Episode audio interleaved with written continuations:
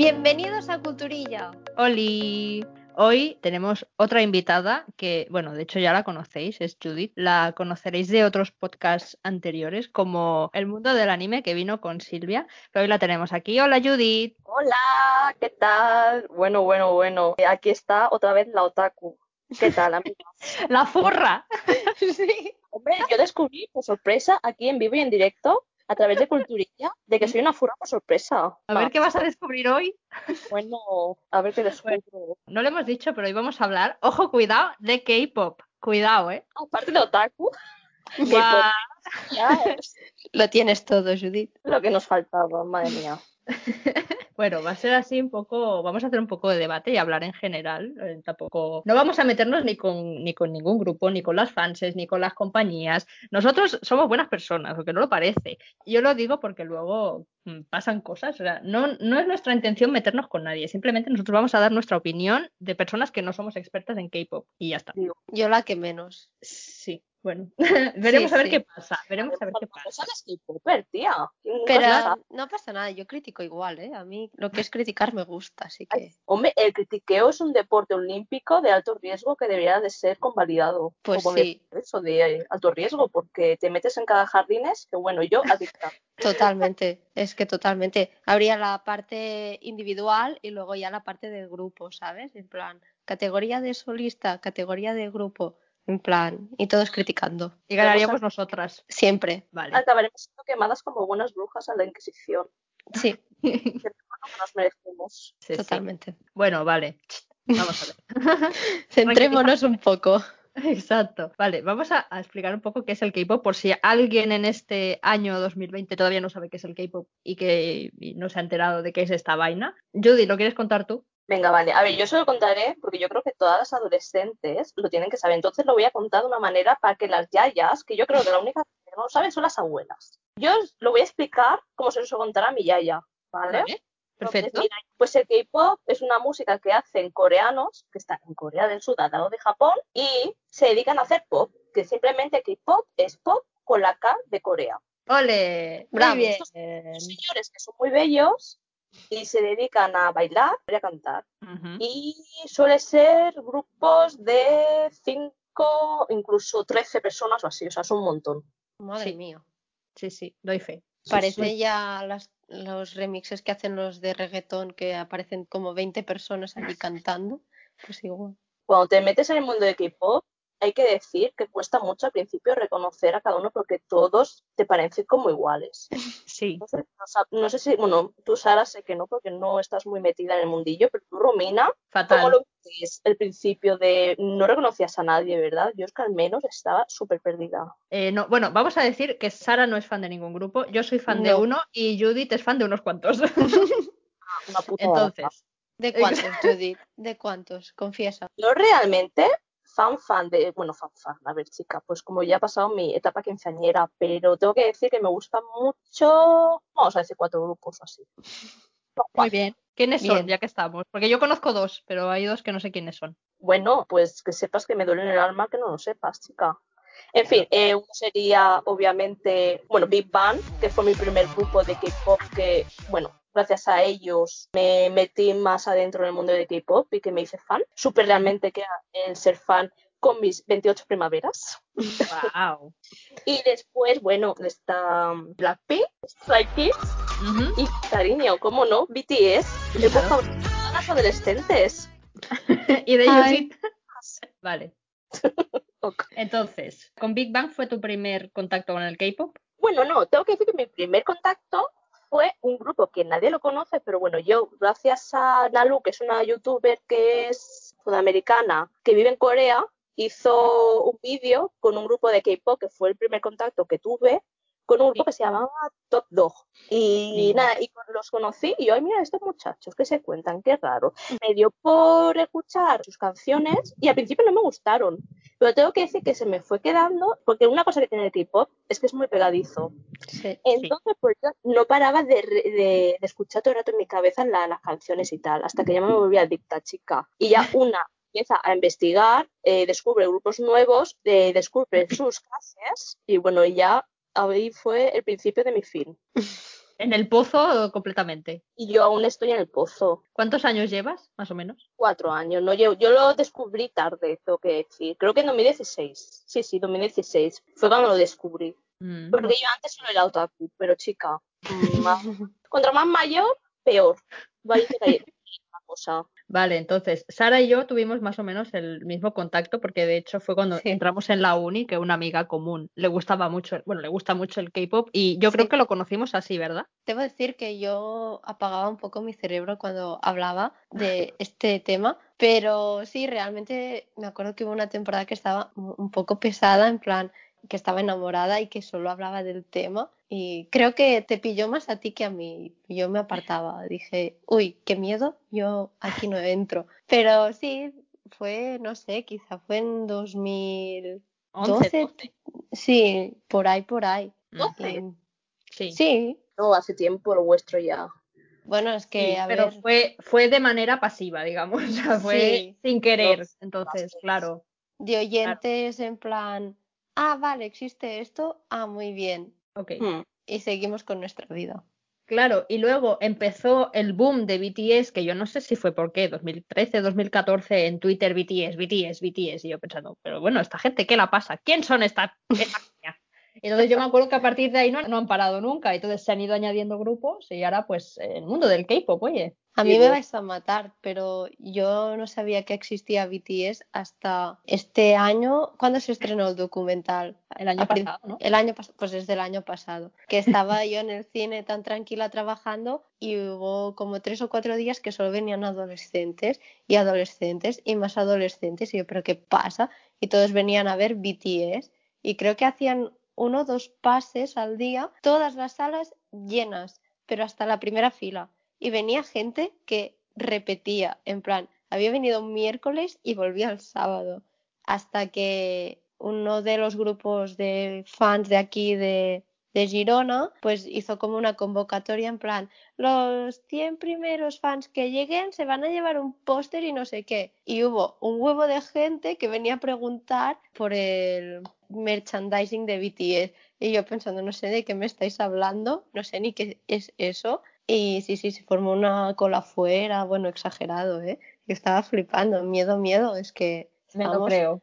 estábamos a punto de cerrar el cine, teníamos miedo. Esto una piña debajo de un mar, sin, sin saber que era BTS, por favor.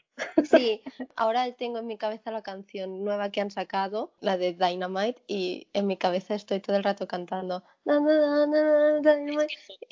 Se las jodía. Mucho, puede mucho. gustar o no el K-pop, que eso, bueno, por, para gustos colores, pero una cosa que no se puede negar es que son pegadizas de cojones. Totalmente. Mucho, demasiado. Empecé porque me gustaron, porque yo tengo que decir que yo era rockera. Fíjate tú cómo era preciosa. Aunque bueno, Romina, eh, tú también de genial, Sí.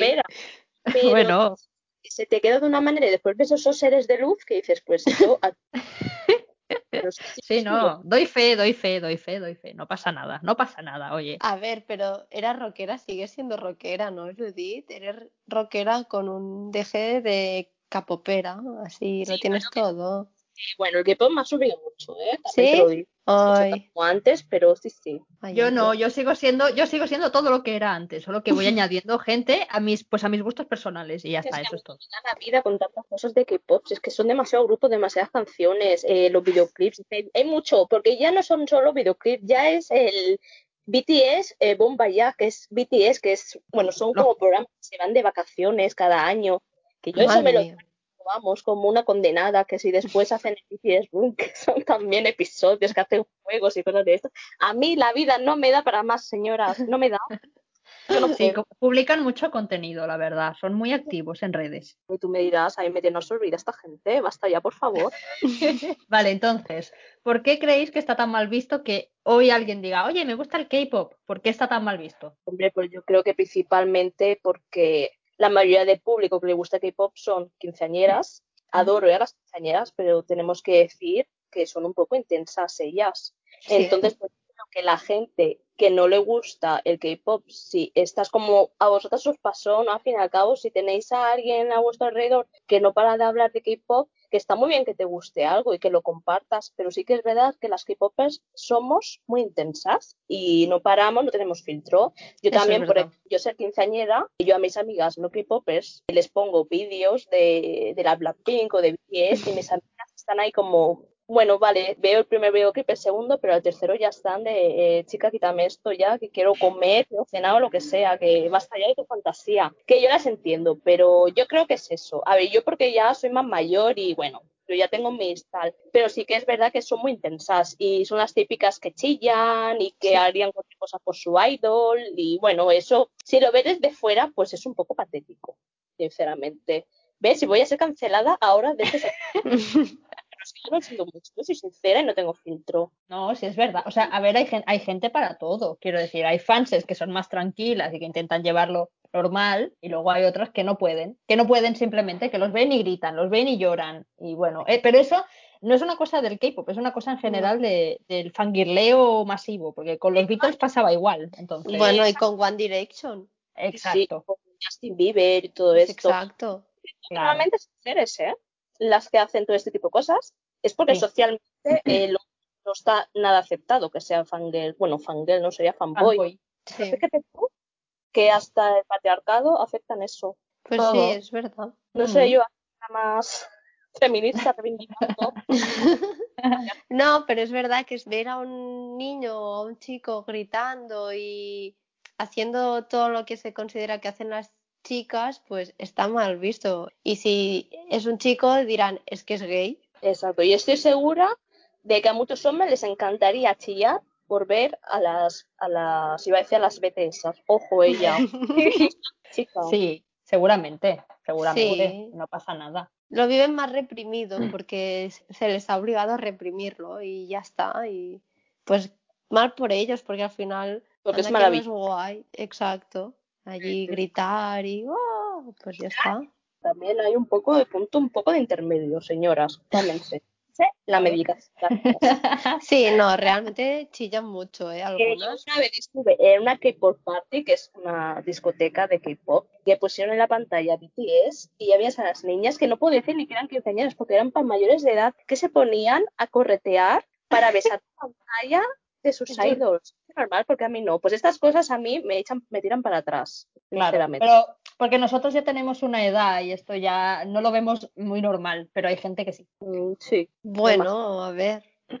No sé, al final no creo que sea muy normal, aunque tengas 15 años, no. Creo que estás un poco malite, cariño. Sí, exacto. Es como hay otras cosas aparte de este grupo o este cantante o esta persona, ¿no? Y Mm. yo desde fuera, muy fuera, lo que me tira para atrás es un poco, aparte de los gritos y tal, es esta intensidad que decíais, ¿no? Es como que cansa, que como que pesa mucho esta intensidad y que son muy, muy pesadas Mm. y que, no sé, digo, bueno, relájate un poco, ¿sabes? Que te va a dar un ataque y tendré que salvarte yo y no me apetece.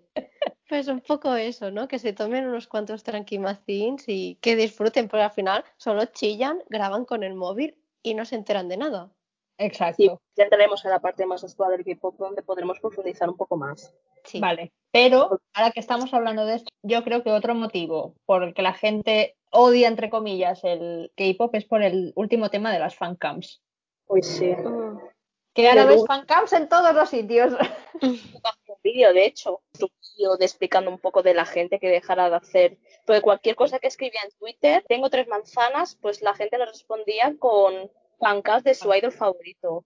Y es en plan, cal, estas cosas, no sé. Mm, Que, está muerto por, si, por si alguien se pierde y no sabe lo que es una fancam, es un vídeo centrado en un idol en concreto durante una actuación del grupo. O sea, hay alguien que los graba uno por uno, entonces tú vas a YouTube y pones fancam, el nombre de tu idol, y ves a, a tu idol solo bailando en esa actuación. Entonces, mucha gente lo que hace en Twitter es responder a comentarios que no tienen nada que ver con el K-pop con vídeos de sus idols. Para que gane, para que sean más conocidos, para que ganen más Eh, visitas. Al fin y al cabo, Exacto. todo es eso, Sí, pero eh, luego hace el efecto rebote y es lo contrario, porque la gente los odia. totalmente normal, chica, porque Claro. yo soy una influencer, no me gusta el K-pop y no paro de recibir comentarios y cosas de estas del K-pop, y es a mí que me importa, tío, dejadme en paz. Claro, evidentemente. Es claro, spam pero- al final. Totalmente. Sí, porque, o sea, yo estoy de acuerdo eh, con vosotras que habéis dicho muy pesadas y, y, y, tal, pero también a principios de año pasó esto de que mm, también se lió por el tema de las fancams y la gente que no es fan del K-pop sacó su lado racista en plan. Todo el mundo los comentarios eran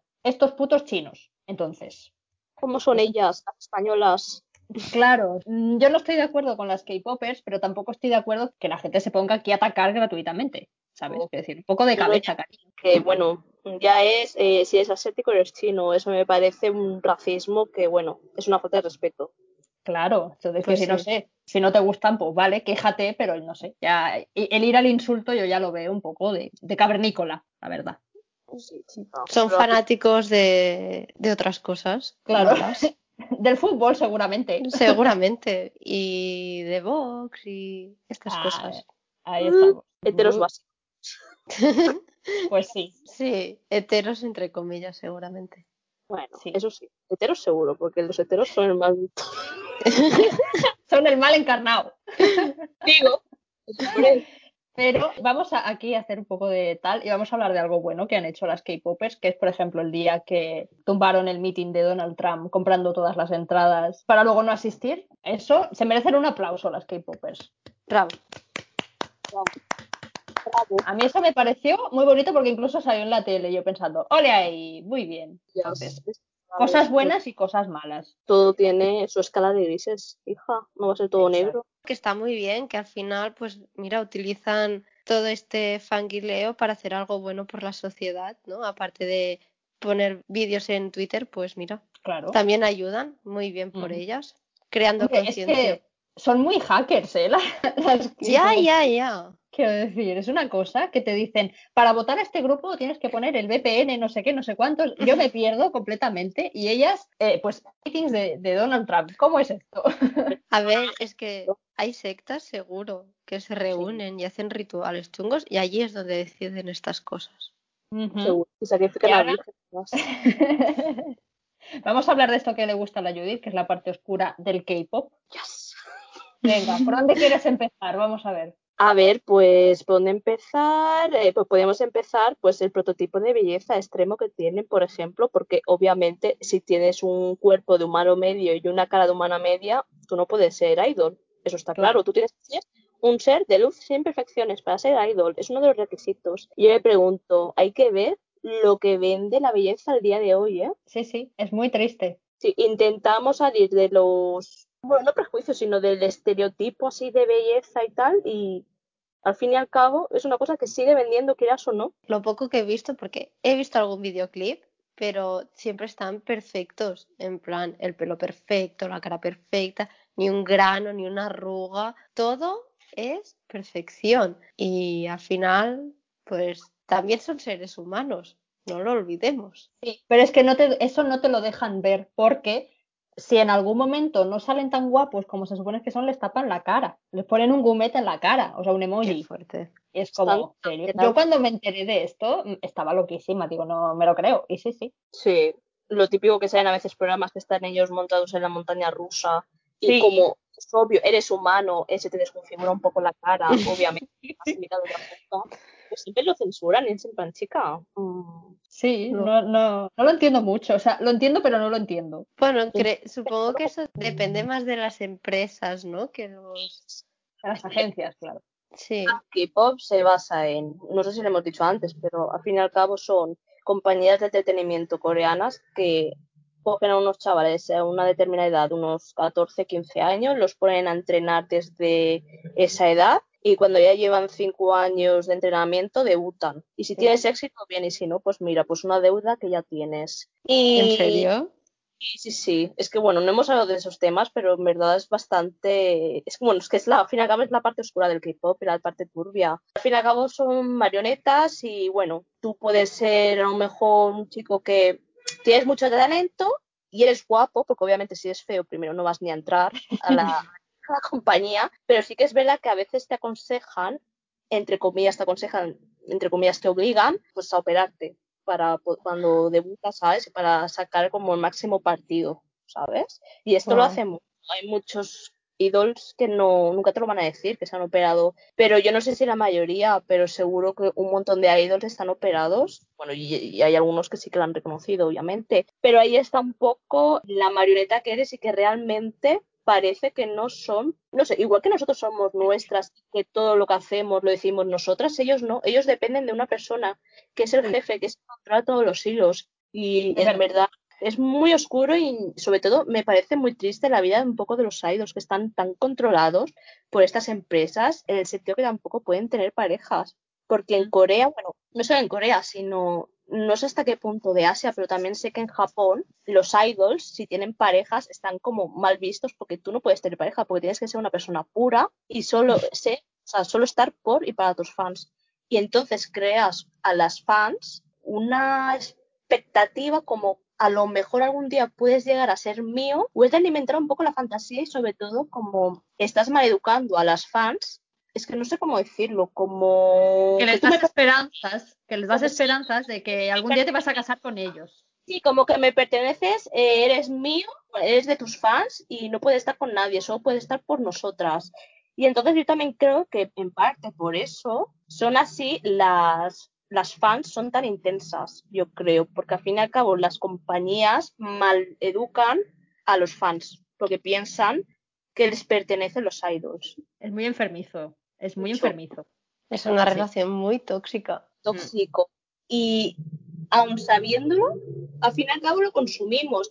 Que claro, que después piensan, los chavales al fin y al cabo tampoco tienen culpa, porque ellos al fin y al cabo, no sé, es como el modelo de Japón, de Japón, de Corea, pues hay mucha gente que quiere ser idol, ¿no? Porque es como que llegas a al top, ¿no? De, el boom de, de Corea. Entonces, pues al fin y al cabo son chavales que tienen sueños y tampoco vas a boicotearlos porque es su sueño, pero sí que es verdad que yo creo que por parte de las empresas es muy abusivo y que no debería de ser así, que habría que poner el remedio, porque tenemos que recordar que son personas que tienen sentimientos y que, que está fatal lo que están haciendo. Que habría que plantearse el K-pop desde otro punto de vista y empezar a actuar ya, porque también se ha dado un- no muchos casos, pero han habido casos de suicidios en los idols, de que no han podido más por la presión, porque tienes que estar siempre perfecto, porque a la mínima cosa que hagas que no le guste el ojo público, te van a atacar en masa y bueno, y es un horror. Sí, Parece como que los, los convierten en dioses, en como unas figuras místicas que están allí, ¿no? Eh, Los colocan en un pedestal súper alto y al final, pues, pues no sabía que, que había idols que se habían suicidado. Pues realmente se tendría que cambiar, bueno, replantear un poco cómo se educa a la sociedad en este sentido, porque al final son ejemplos de comportamiento, la gente los copiará porque son sus ídolos, ¿no? Todos hemos copiado comportamientos de a quien admiramos y todo esto. Claro. que- Y Bueno, además que, que ya no es solo el hecho de, bueno, de los suicidios y todo eso, sino que muchos idols tienen depresión, tienen ansiedad, tienen, bueno, no están muy bien mentalmente. Y a veces lo Mm. dicen y a veces no, pero es, es que es muy heavy. O sea, es muy heavy. Imagínate 24 horas teniendo que estar siempre perfecto físicamente y Mm. también eh, verbalmente y todo. No Sí. te pueden, a lo mejor, aunque sea tu amiga de la infancia, es que no te pueden ver con una chica, porque entonces todos los medios van a empezar a decir que es tu novia. Es que mil cosas. No puedes tampoco, yo qué sé, pues si te emborrachas también está mal visto. Es que no pueden hacer nada prácticamente. Y siempre están con escoltas y con todo, porque también, bueno, es que no pueden ir los idols solos por la calle. Obviamente en Hollywood me imagino que si eres una superestrella tampoco podrás ir solo solo, pero, Claro. pero sí que tienen más libertades los de Hollywood, la verdad. Sí, es diferente. O sea, parece, con los idols parece que son pues niños de colegio que los tienen que tener controlados las 24 horas del día, 7 días a la semana. Y si alguno se descarrila, pues ya mira, mala suerte, ¿no? Ya, Sí, de hecho el líder del grupo, porque en, en los grupos de K-pop eh, cada miembro tiene sus funciones, pues uno es el líder, otro es el vocalista principal, otro es el bailarín principal y tal. Pues el líder también se ocupa un poco de controlar a sus integrantes del grupo. Es un poco de papa. exactamente. Entonces luego, eh, aparte del prototipo de belleza extrema, que ya es lo suficientemente malo, también está la explotación. Mm.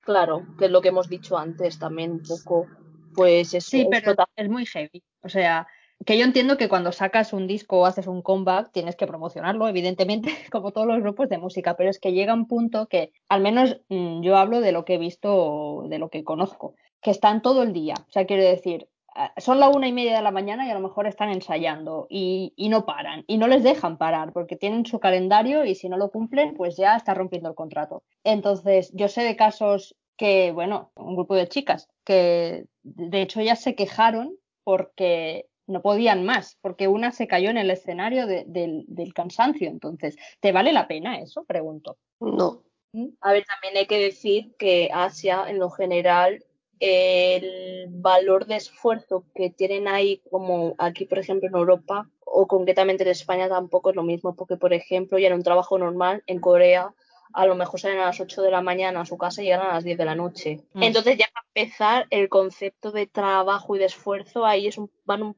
pelín más, ¿sabes? Mm. Partiendo de esa base también hay que comprender un poco por qué también los ensayos masivos y tal, que no dejan de ser explotación, pero también hay que poner en contexto que Corea en sí ya es un país que exige mucho más que, por ejemplo, en España. Entonces, pues, claro, tampoco deja de ser explotación porque esto de que han habido idols que se han desmayado en mitad de las actuaciones o algo de que no podían más de cansancio, es que tenemos que tener en cuenta que al fin y al cabo esta gente no para de moverse. Son cuerpos extremadamente delgados, y que no, que eso tiene que pasar factura porque hacen una alimentación muchas veces, bueno, hacen dietas para mantener un tipín que, que parece la Betty Spaghetti, que, me dirás con lo que se mueve esta gente y con el cuerpecillo que tienen, cómo pueden dar tantos trotes. Mm. Porque yo estoy ya muerta, vaya. Y que no comen bien, o sea, que sí, que comerán ensaladas, pero es que hay veces que se tiran dos días sin comer y luego comen una vez al día y luego dos días sin comer y una vez. ¿Pero eso qué es? Sabes tú que una idol, que es, bueno, es bastante famosa, que es una que, bueno, salió en el videoclip de Gamba Style, que yo creo que gracias a Gamba Style del Psy, creo que se llama Psy, sí, sí. Eh, famoso en parte gracias a eso el K-pop y decía la, la, chica que con lo que comía, lo que consumía al día era como un tupper que era igual de grande que su mano. Fíjate tú. Por Dios. Pero es que las matan de hambre, sobre todo a las chicas, las matan más sí. de hambre. Por sí. ese, por ese ideal de belleza súper idealizado que tiene en Corea. Para mujeres es, eh, contra más delgadita mejor, eh, la cara en forma de V, doble párpado, muy importante, y ¿qué más era? Una nariz pronunciada. Los labios carnosos. Y que tengan en los ojitos, que tengan como bolsitas en los ojos, como bolsitas de. Que, por ejemplo, aquí en España no es un signo de belleza, pero para Corea pues es como que te niña la cara, se te hace como más kawaii, para así decirlo. Uh -huh. Y eso les gusta mucho. Y también las cejas rectas, porque es eso, eh, infantilizan la, la, expresión de la cara. Qué obsesión con los con niños y las niñas pequeñas, de verdad. lo mono, lo pequeño, fíjate tú también, los chicos al fin y al cabo, que es, es una belleza súper andrógena, hmm. que a mí, bueno, yo a mí porque siempre me ha gustado la belleza andrógena, pero yo, por ejemplo, a mis amigas les digo, mira qué guapo que es este chico y tal, pero si parece una chica, ¿sabes? Como que tienen una belleza que, por ejemplo, aquí en España quizá no suelen gustar tanto, pero ahí es el prototipo. ¿Por qué? Porque es lo, lo bonito, lo pequeñito, lo delicado. Mm. Entonces, chicos, eh, en Corea se parecen mucho a las chicas, que de hecho las, bueno, no los maquillan como chicas, pero sí que les maquillan, cosa que estoy súper a favor, porque un chico pintado me parece de las cosas más bonitas que te puedes encontrar. Parezco, uno. parezco una cuñada diciendo esto, pero es que la realidad, a mí me pones un chico con el eyeliner negro y a mí pierdo las bragas por el camino. pero... no, sí, yo también, ¿eh? yo también culpable. No, y en esto estoy muy a favor, en verdad, porque es como que el maquillaje no es solo para chicas, es como claro. lo puede ser quien le dé la gana. Igual y le quedan que... muchos hombres, de verdad. Le es que es muy... verdad. Hay... Hombres, si estáis escuchando culturilla, empezaros a maquillar. Gracias. Que no pasa nada, ¿eh? Por poneros un poquito de base y un poquito de pintalabios. No, no se os va a morir la masculinidad. No pasa nada. Exacto. También nos gusta ver cómo se os resalta el rostro. Claro. Ah, ala. Ahí he dejado el mensaje. Vale, entonces, aparte Seguimos. de eso, de las dietas, la explotación y todo, vamos a hablar de lo que viene siendo las sasaengs. No sé si se pronuncia así, ¿se pronuncia así, Judith? Pues no lo sé. Sasa, sase. Creo que el otro día leí que era saseng, pero bueno, no sé decirlo. Pueblo paleta, ¿qué más da ya? bueno, da igual. voy a explicar rápidamente qué son, que son los fanses, pero ultra fanses fanáticos que están malitos, enfermos realmente. O sea, hay en Twitter hay listas de gente en plan, este usuario es un assassin de esta, no la sigáis, no compartáis sus fotos, porque es gente que se mete en la vida privada de los idols, pero de maneras enfermas. Entonces, acosan, invaden espacio personal de la gente, bueno, intentan ir al aeropuerto. Ahora no se puede, pero antes pues iban al aeropuerto a hacerles fotos a dos centímetros de la cara. Si uno tiraba un papel de un caramelo, lo cogen como si fuera aquí, no sé, la panacea, la cura al coronavirus. Y bueno, mm, son fanses pues muy problemáticos. ¿Qué opinamos de esta gente? Mal, Yo- mal, todo mal. Que ese papel que cogerán en el montón y de algunas chocolateras se lo meterán en el coño. De- Yo creo que hacen vudú directamente. En plan, También. que se case conmigo, que se case conmigo. Sí. pero en el coño metido siempre. Sí, claro, e- evidentemente. Entonces, el otro día estuve yo leyendo, que es muy heavy, que dicen que estos fans, como están tan obsesionados, dejan el colegio y se ponen a trabajar para poder pagarse los viajes, comprarse una buena cámara, para poder hacer de hacker. Y es como, ¿en Ay, serio no tienes nada más que hacer en tu vida, macho? Y yo me pregunto, ¿y los pobres padres qué harán mientras? Exacto. O sea, es que, es que yo me imagino a mi hijo o a mi hija que deja los estudios, que a lo mejor es un niño de la ESO, que me deja mi niño o la, mi niña los estudios por dedicarse a ser una acosadora, pues chica, le pego dos bofetones, dos ostiones y palisti que vuelves, hija. Encima con moratones. Pero es que, claro, o sea, es gente que yo creo que tiene que ser considerados peligrosos porque consiguen datos personales y privados de los idols, en plan, el número de teléfono, el número de casa de los padres, la dirección, y es como, ¿pero cómo? ¿Y por qué? ¿Para qué? Es que ya a mí no me entra en la cabeza realmente. Es un poco eso de lo que estaba diciendo antes, que se creen con el derecho a que son suyos y que pueden tener lo que quieran, porque las empresas les dan un poco como esa imagen. Mm. Creo que ahí Sí. está un poco la cosa. Bueno, es gente enferma realmente. O sea, Sí, es gente que está obsesionada. Totalmente. Aquel vídeo, aquel vídeo que me pasaste tú, Judith, el de- era Blackpink, que se la llevaba en el escenario, el hombre aquel, era... Era, eh, ¿cómo se llama? Joder, las Girls' Generation. A la líder, que se... es que también la tía muy pava, ¿eh? Un señor, eh, en mitad del concierto, que cogió, se subió al escenario, intentó llevarse a, la, a una integrante del grupo. Y la tía, en plan súper pava, en plan, ay, ¿qué me haces? ¿Qué me haces? Y tuvieron que intervenir los managers y las compañías en plan, quita bicho. Es que claro, es muy, no sé, o sea, se te sube una persona al escenario en plan, ven conmigo, y tú vas a decir, "Sí, venga, vamos. qué sé yo, de que, ahora no me acuerdo a quién ídolo iba dirigido, una, una señora coreana le escribió a su ídolo favorito una carta con su sangre. Qué Ah, Dios. Es muy Eso romántico. yo creo que ya es pasarse un poquito. Pero bueno, un poquito solo, ¿eh? Un poquito. solo un poco. Eh, nada, nada. No sé, yo lo pienso y me pongo malita. O sea, es como que. O sea, yo misma me siento violenta de que haya gente intentando invadir la privacidad de otras personas. Es como, ¿por qué? ¿Para qué? Totalmente. Imagínate el señor este encontrándose una simpática carta con sangre. Pues chica, tendría miedo, sinceramente, de salir de nuevos escenarios. Bueno, yo leí que un integrante de un grupo de K-pop había denunciado a una fan porque había conseguido su dirección o la de sus padres y lo había publicado en Twitter. Hija Mm, de... sí. No lo sabía, pero hay que Sí, ser sí. la verdad. Sí, No te dirás encima los padres qué culpa tienen. Exacto. Y sí, sí, creo que el chico la había denunciado porque, bueno, qué fuerte. Es que, de verdad. Sí, bueno, eso, Judith, eso le pasó a Félix hace poco. A uno de un grupo que nos gusta a mí y a Judith le pasó que una tía publicó en las redes la dirección de casa de sus padres y la de él. Y yo pensando, ¿pero para qué? Y Ah, se ve pues que estaba en era este, ¿eh? Pues no lo sé. suegros, gracias.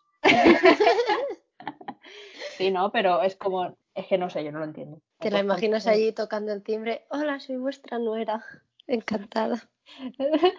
Hostia, no sé. A mí me daría mucho miedo, sinceramente. Tienes que dormir con un ojo abierto si eres K-popper, o sea, idol, perdón. Sí. Nunca sabes lo que, lo que te va a venir. Y luego hay otro tema que, del que quiero hablar y es del odio desmesurado que tienen algunos idols por cosas que a veces no son culpa de ellos. En plan, por poner un ejemplo mm, concreto, Judith, cuando le pasó aquello a Banchan, que lo acusaron de, ¿cómo se dice? Apropiación cultural por llevar unas trencitas a lo afroamericano. Chicas, que la gente de verdad buscan una aguja en un pajar, porque la gente es tan tonta que ya no sabe ni con qué meterse ni, ni nada. El chico salió en un concierto con unas trencitas de estas, rollo rapero estadounidense, de etnia Americano.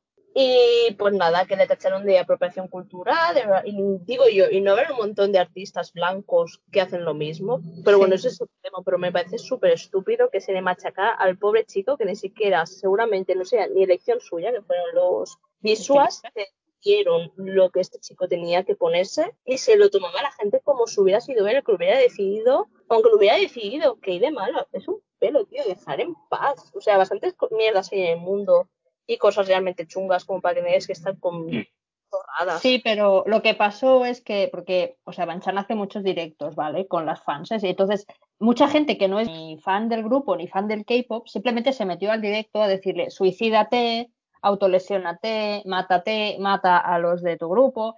Y es como, es un chico que tiene 21 años, 22. Cal, o sea, hace falta este odio desmesurado por una trenza, coño, pregunto. ¿Quién no se ha hecho trenzas?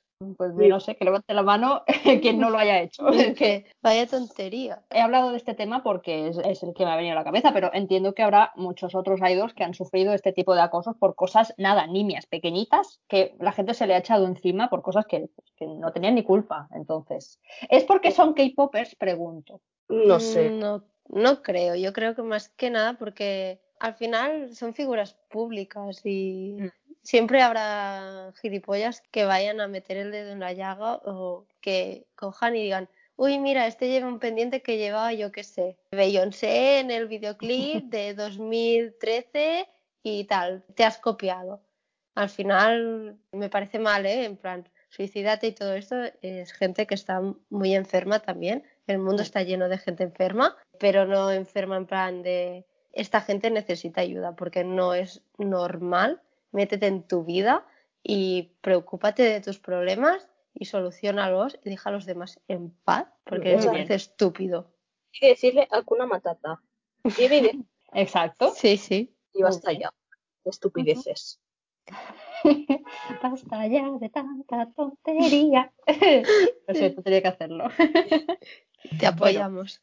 Vale, pues en teoría yo creo que esto es todo lo que tenía yo en mi guion. ¿Queréis hablar de algo más? Pregunto. Nos hemos dejado muchas cosas, ¿eh? evidentemente. O sea, Judith, di. Yo es que empiezo con una cosa y acabo con otra. Eh, seguro que no he dicho un montón de cosas que quería decir, pero chica, es lo que tiene improvisar sin prepararse nada.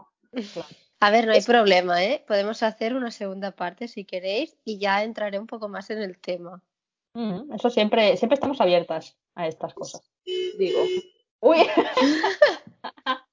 vale. El claxon, wow. Ay, sí, he sido yo, no. Yo sigo en mi ventana. Bueno, oye, para acabar, Judith, ya que estamos, recomiéndanos una canción de K-pop que todo el mundo debería escuchar. Venga, va, ya que estamos. Joder. Que- que estoy improvisando me haces ahora que pienso. Claro, evidentemente. Pues cualquiera de Blackpink, que son muy cañeras. Bumbaya, yo qué sé, es la primera que se me ha venido a la cabeza. Vale, pues venga. La pondremos Venga. en, en, en el Instagram cuando publiquemos el podcast. La dejaremos aquí para que la gente se haga K-popper. No sé, yo, si con lo que hemos dicho nosotras, al igual que en el podcast de anime, vamos a hacer que la gente se convierta en otaku. y en- porque nosotras, bueno, yo en especial, eh, saco mi parte más hater y trago mi odio profundo para este vuestro podcast, para que seáis cancelados. igual que yo en la vida, que voy a ser cancelada en muchos, bueno, en muchos sitios ya, pero no pasa nada. Bueno, solo Gracias, decimos Judith. verdades, ¿eh? Sí, solo decimos verdades. Posibilidad. A ver, también estamos para esto, para sacar un poco la mierda de, del mundo. Eh, un día habría que hacer un podcast dedicado a, a- a decir cosas buenas de todas las cosas. En ese Vale. caso sí invitada porque, chica, lo que me Eso gusta iba a decir, digo, yo a ti no te voy a invitar para eso. Exacto.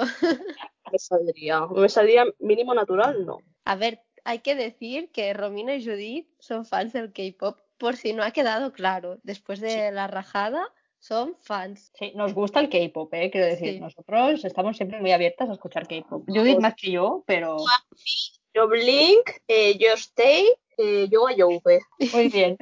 Muy bien, claro que sí. Yo solo soy Stay por ahora y por así se va a quedar. Por así se va a quedar de momento. Pero bueno, nunca digas Yo, yo creo que no entro aún. pero- no. No se sabe. No lo descartes, ¿eh? No lo, No lo descarto. Yo lo que- descartaba, ¿eh? Pero bueno. Bueno, yo, la- sí. Romina, yo ya sabía que tú iba a acabar ya tarde o temprano.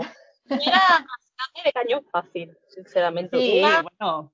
sería tan fangirl como tú y Sí. de un equipo con tantos contenidos y tanto apto para fangirls, tenías que entrar, pero vamos. o Claro, la cosa, la cosa era encontrar el grupo adecuado. claro. Y te enamoraste de ser el grupo más joven de idols. que. Exacto. Claro que sí.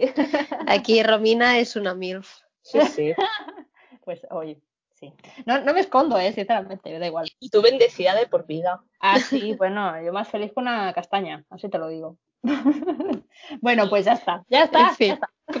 Hasta aquí el podcast de hoy. Sí, sí. Esperamos que os haya gustado y bueno, invitamos a todo el mundo a escuchar un poco de K-pop y nada, y disfrutar Y- porque y, de nuevo, Judith, gracias por acompañarnos en este podcast. eso. Nada, dale like y suscríbete. Mismo. Exacto. Un beso a todos. Venga, chao.